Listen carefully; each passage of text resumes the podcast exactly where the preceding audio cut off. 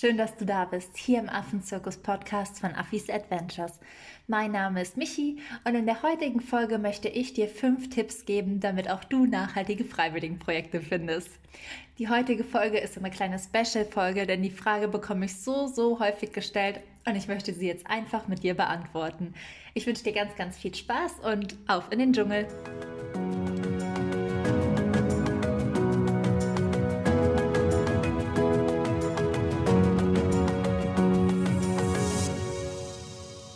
Bevor ich dir jetzt die fünf Tipps gebe, wie auch du nachhaltige Freiwilligenprojekte finden kannst, möchte ich noch mal ganz kurz mit dir besprechen, welche zwei Wege es überhaupt gibt, um Freiwilligenhelfer zu werden.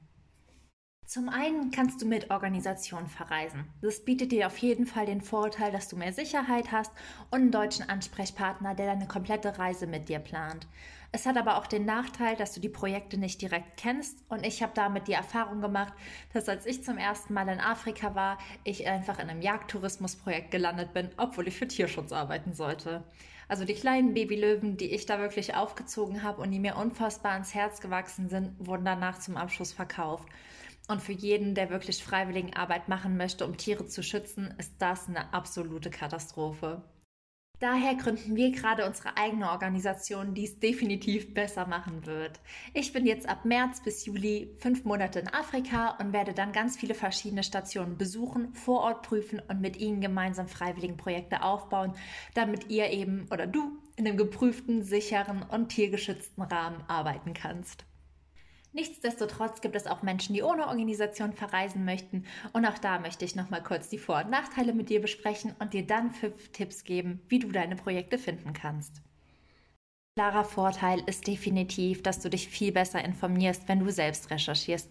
Das heißt, du schaust erstmal welches Land, welche Tiere und entscheidest dich dann auf jeden Fall bewusster, als wenn du über eine Organisation schaust, welche Angebote gibt es und ich suche mir da was raus.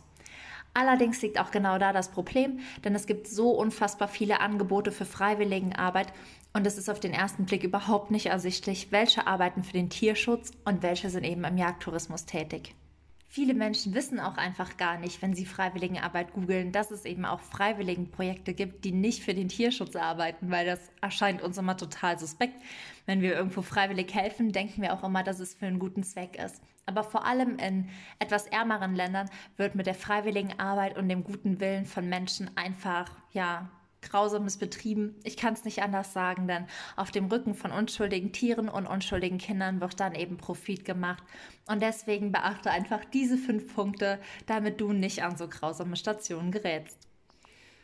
Die erste Sache, die du auf jeden Fall beachten solltest, wenn du dein Freiwilligenprojekt prüfst, ist, ob kein direkter Kontakt zwischen Touristen und Tieren stattfindet.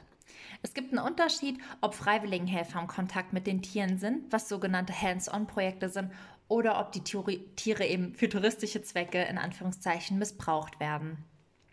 Ein Paradebeispiel für sowas ist eigentlich Cup-Petting. Das ist, wenn man Großkatzen, Jungtiere, also Löwenbabys, streicheln darf oder Lionwalks, wenn Touristen mit den Löwen spazieren gehen können oder wenn Babyaffen eben für Fotos zur Schau gestellt werden oder einmal zum Kuscheln. Und da sollte man ganz, ganz, ganz großen Abstand von nehmen, denn es schadet Affen wirklich nachhaltig, an einem Tag von einem zum anderen Touristen weitergereicht zu werden. Das würde unser Baby ja auch nicht. Also, wenn ich mir jetzt vorstelle, ich müsste da einen ganzen Tag sitzen und jeden Tag jemand anderen kuscheln, das funktioniert nicht. Affen sind einfach so, wenn die jemanden mögen, kommen die von sich aus. Und wenn die zu irgendwas gezwungen werden, dann beißen die oder die werden totunglücklich. Und damit kommen wir auch schon zu unserem zweiten Punkt. Du solltest auf jeden Fall großen Abstand zu Stationen nehmen, die Tiere zur reinen Unterhaltung der freiwilligen Helfer oder Touristen halten. Wie ich eben bereits gesagt habe, ist der Fokus im Tierschutz immer das Tier. Und es ist absolut wichtig, dass die Tiere nicht von Tourist zu Tourist oder von Helfer zu Helfer weitergereicht werden. Der Fokus bei nachhaltiger Freiwilligenarbeit liegt darauf, das Tier zu schützen. Das heißt, bei allem, was du wirklich tust und bei allen Aufgaben, die beschrieben sind, frag dich immer, was nützt es dem Tier? Weil dem Tier nützt es auf gar keinen Fall irgendwas, bei einer Fotosession für eine Hochzeit teilzunehmen, wie das in Thailand oft gesagt wird. Der Elefant ist hier, der wird geschützt und manchmal geben wir den für eine Fotosession zu einer Hochzeit ab. Und da muss man sich fragen, stresst das das Tier nicht eigentlich viel mehr? Und sollten nachhaltige Projekte sowas nicht eigentlich vermeiden wollen? Und genau so ist es auch. Wirklich nachhaltige Projekte geben ihre Tiere nicht zur Unterhaltung und auch nicht um Geld zu machen ab. Der dritte Punkt, den du auf jeden Fall beachten solltest, ist, dass in der Station keine Tiere gezüchtet werden. Das oberste Ziel von Freiwilligenarbeit ist einfach, dass die Tiere ausgewildert werden. Und eine Station, die sich wirklich nur darauf fokussiert, hat überhaupt keinen Nutzen von einer gezielten Zucht der Nacht, also der Tiere. Es macht aber einen Unterschied, ob die Tiere sich anfangen, eigenständig fortzupflanzen. Bei unseren Pavianen ist es zum Beispiel so, dass wir die Gruppe erst auswildern können, wenn sie ein Alpha hat, eine feste Rangordnung und das erste Mal Nachwuchs. Denn das zeigt uns, dass die Gruppe überlebensfähig und stabil ist. Der vierte Punkt sollte eigentlich selbstverständlich sein, aber ich erwähne ihn trotzdem nochmal. Der Verkauf von Tieren hat absolut nichts mit Tierschutz zu tun, weil Tierschutz schließt das Geschäft und den Handel mit Tieren generell aus.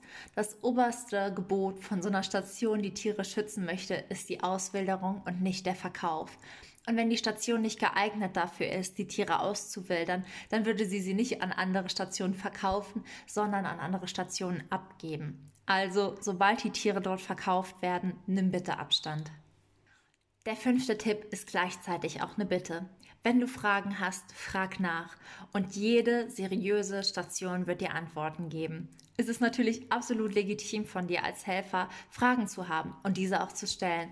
Und jede Station, die für Tiere arbeitet, sollte da transparent und aufgeschlossen drauf antworten. Das heißt, wenn du wissen willst, warum gerade das und das mit dem Tier passiert, frag nach. Wenn du wissen willst, wann die letzte Auswilderung war, frag nach. Wenn du wissen willst, wann die Station angefangen hat oder weiß ich nicht, was auch immer dir in den Kopf kommt, frag nach und besteh auf Antworten. Denn bei mir war es im ersten Projekt so, ich habe Fragen über Fragen über Fragen gestellt und wurde permanent abgewimmelt. Und im Endeffekt wurde mir klar, dass ich nur abgewimmelt wurde, weil sie mir keine Antworten geben konnten. Ich habe gefragt, wann wird der Löwe ausgewildert? Und sie haben mir keine Antwort gegeben. Und ich habe gefragt, und wie viele Löwen habt ihr schon ausgewildert? Und sie haben mir keine Antwort gegeben. Aber sie konnten mir auch keine Antwort geben, weil all diese Tiere erschossen wurden. Das ist mit Affen mittlerweile leider ein ähnliches Spiel und deswegen bitte ich dich von ganzem Herzen, wenn du Fragen hast, frag nach und besteh auf Antworten. Schau, ob die Station transparent und aufgeschlossen ist. Und wenn es nicht der Fall ist und du Bedenken hast, dann such lieber weiter und geh ein Projekt, wo du hundertprozentig weißt, dass es nachhaltig ist. Das waren die fünf Tipps. Ich hoffe, sie helfen dir sehr, wenn du dein eigenes Projekt suchst. Und ich hoffe, dass du die Folge mit allen Menschen teilst, die ohne Organisation Freiwilligenarbeit machen wollen. Denn es ist so, so, so wichtig, dass wir, wenn wir helfen möchten, nachhaltige Projekte fördern, dass wir in Tierschutzstationen mithelfen und dass unsere Hilfe da ankommt, wo sie gebraucht wird. Wenn man einmal in Afrika vor Ort war und gesehen hat, was da für ein ja, ich kann kein nettes Wort finden, aber was da für Grausames mit den Tieren gemacht wird in vermeintlichen Tierschutzstationen, dann kann man einfach nur jedem raten, informiert euch verdammt nochmal gut, weil mir hat es das Herz gebrochen und mir bricht es noch heute das Herz, wenn ich weiß, dass die Tiere, die ich damals aufgezogen habe, heute tot sind. Ja, ich kann das einfach gar nicht anders sagen. Und ich kann mich jetzt aber auch nur einmal bei dir bedenken, dass du dir diese Folge anhörst, dass du es dir zu Herzen nimmst und dass du hoffentlich die fünf Tipps bewachtest. Wenn dir die Folge gefallen hat, würde ich mich riesig freuen, wenn du heute, morgen oder im Laufe der Woche bei mir auf Instagram oder Facebook unter Affis Adventures vorbeischaust und mir deine Meinung zur Folge da lässt. Wenn du noch irgendwelche Fragen hast, schreib sie einfach in die Kommentare und ich werde sie dir beantworten. Ich würde mich auch riesig, riesig freuen, wenn du mir eine Rezension da lässt oder die Folge mit deinen Freunden teilst, denn sie ist mir wirklich ein absolutes Herzensanliegen, damit wir alle wirklich Tierschutzstationen und Tiere schützen und nicht irgendwen unterstützen, der einfach nur Geld machen möchte. Nächste Woche, heute war ja eine Special-Folge, kommt die neue Folge raus und da spreche ich mit dir über den Unterschied zwischen Hands-on und Hands-off-Projekten. Ich hoffe, es hat dir gefallen. Sei bis dahin frech wie ein Affe, mach's gut und alles, alles Liebe, deine Michi.